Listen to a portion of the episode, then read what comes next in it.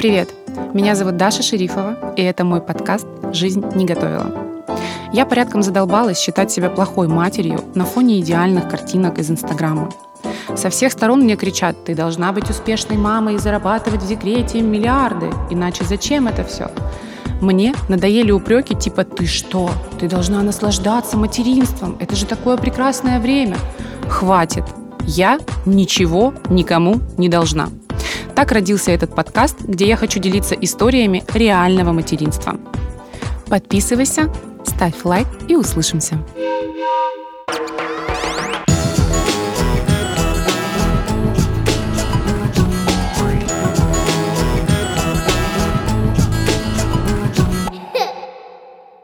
Сегодняшний выпуск я хочу посвятить тому, что называется материнским выгоранием – Точнее, что делать, если ты погрузилась в пеленки, соски, смеси и подгузники так глубоко, что кажется, вот-вот коснешься дна.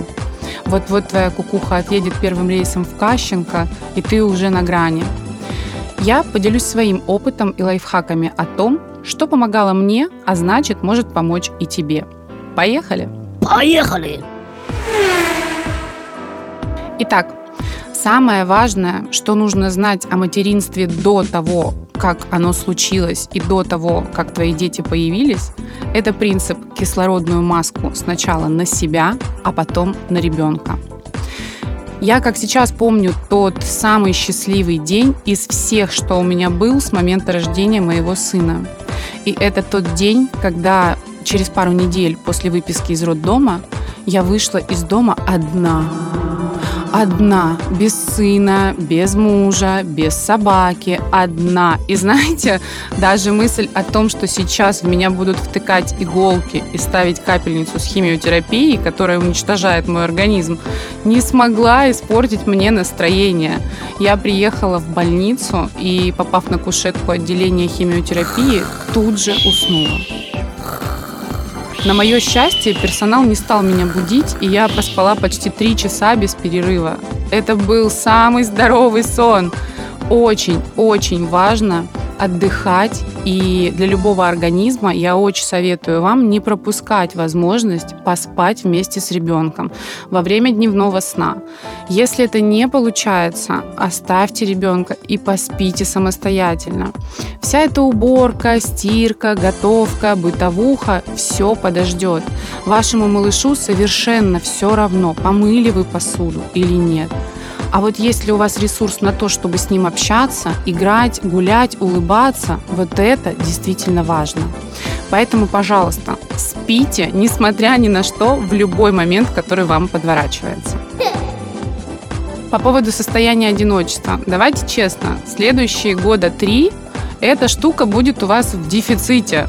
Поэтому я настоятельно советую вам использовать любую возможность оставить ребенка и сбежать по своим мамским делам. Если у вас нет няни или нет бабушки, используйте мужа, используйте подруг. Мне в свое время помогали все.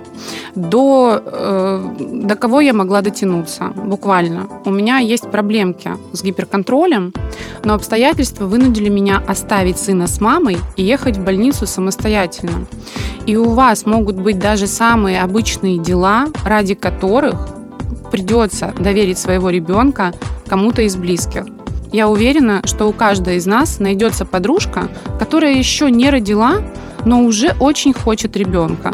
Вот эта женщина самый нужный вам человек. Оставьте малыша ей и спокойно отправляйтесь по своим делам. Смените обстановку.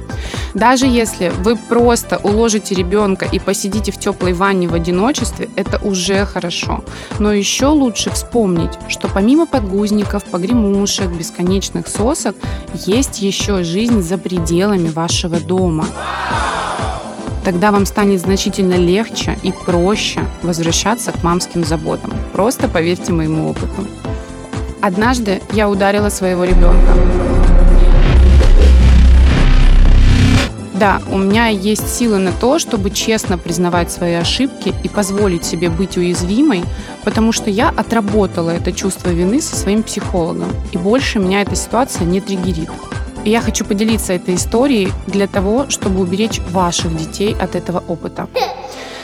В тот момент я ужасно устала. Мне было тяжело физически, у меня все тело болело после очередной операции. Я поругалась с мужем, собака нассала на коврик, а лев скакал по мне на кровати и орал от восторга. На все уговоры типа «пожалуйста, малыш, перестань, ты сломаешь кровать, маме больно, неприятно», он не реагировал и заливался смехом и прыганием еще сильнее. И тогда я не выдержала, вскочила с кровати, схватила его и шлепнула по попе. В этот же момент я вспомнила единственный раз, когда моя мама меня наказала и надавала мне по жопе. Я почувствовала себя ужасной, никчемной, неспособной на то, чтобы растить сына. Я схватила подушку, закрылась с ней в ванной и била до тех пор, пока перья не посыпались на пол. Это я к чему? Выпускайте свою агрессию экологичными способами. Умеете признавать свои чувства, свои эмоции и справляться с ними так, чтобы не страдали все вокруг. Орите в лесу, бейте посуду, бейте подушку, а не ребенка. Никогда не бейте детей, потому что чувство вины и стыда вас сожрет. После этого вам станет только хуже. Кстати, таким образом вы еще и научите своего малыша экологично справляться со своими эмоциями и чувствами и получите двойной профит. Третий пункт, который должен быть первым, но пусть уже будет так, это психолог. Я вообще амбассадор психотерапии. Всем матерям надо выдавать абонемент к психологу, а не материнский капитал с появлением ребенка, чтобы все дети в стране были счастливы и здоровы. Да, я соглашусь с вашим возражением, что на это нужны деньги но существуют сотни бесплатных горячих линий, начинающие специалисты с небольшим ценником. Можно просто загуглить, например, технику дыхания по квадрату. Делайте это упражнение, когда чувствуете, что ваши сорванцы сейчас доведут вас до атомного взрыва. Оно с помощью глубокого дыхания диафрагмального расслабляет вашу нервную систему и помогает вам пережить агрессию. Я надеюсь, что мой опыт и эти лайфхаки помогут вам справляться с вашими эмоциями. В конце концов, каждой маме нужен просто тот, кто ее выслушает и скажет «ты нормальная». Так вот, девочки, я утверждаю, вы нормальная, с вами все в порядке. Я вам больше скажу, что вы лучшая мать для своего ребенка.